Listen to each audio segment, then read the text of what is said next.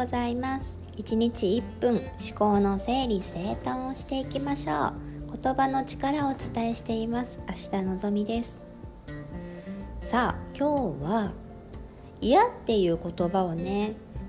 ちゃんと使ってますかっていうお話です。ね、嫌っていう言葉をちゃんと使ってますかってなんかちょっと変な質問のように聞こえるかもしれないんですけれどもいやこれ実はすっごい大事だなっていうふうに感じたエピソードがあるんですね。というのも、まあ、コロナの影響っていうのもあって今もう毎朝ずっと小学校に行ってる長男も、えー、3歳の次男も、えっと、検温をしてその検温の数字を書いてで大丈夫であれば、あの、その提出の紙を持って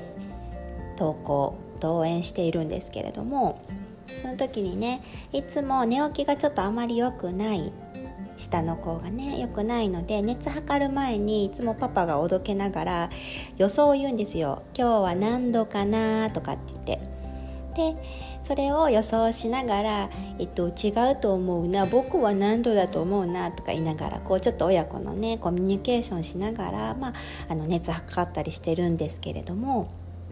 その時につい昨日かな一昨日の時にあの僕今日は36度3は嫌なんだって言いながら予想をしながら測ったんですよ。で嫌って言ってももし6度3だったら6度3やんとかいやいや熱なんかそんなん嫌って言ったところでどうにもならないやんみたいな風にちょ面白いなって思ったんですけどいやこれって大事だなってすごく思ったんですよ。頭の中でいや無理やんそんなん言ってもっていう思いがあると私たちってこう大人になるにつれてだんだんと嫌だっていう言葉だったりそのなんか自分の中にあるこうしたいなこうでありたいなっていう姿を言うことって実はためらっちゃうなっていうふうに思ったんですよね。だからそれが叶うとか叶わないとかそういう問題じゃなくてこう嫌なものは嫌っていうふうに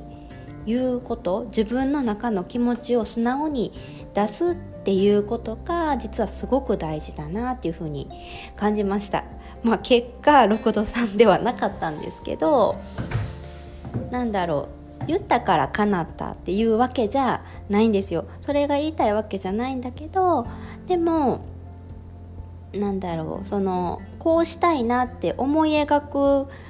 姿望む姿があるのにどうせ無理やろうなっていう風な思いでこう自分の中気持ちにこう蓋をしてしまうのっていうのは本当に自分の可能性を自分で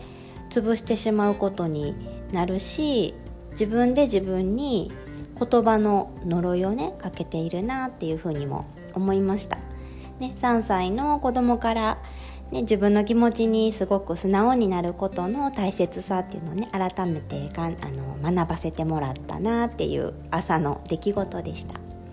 言葉の持つ力っていうのはねすごく大きいので気をつけて私たちもね意識してあの選んで使っていけたらなっていうふうに思いますではではありがとうございました。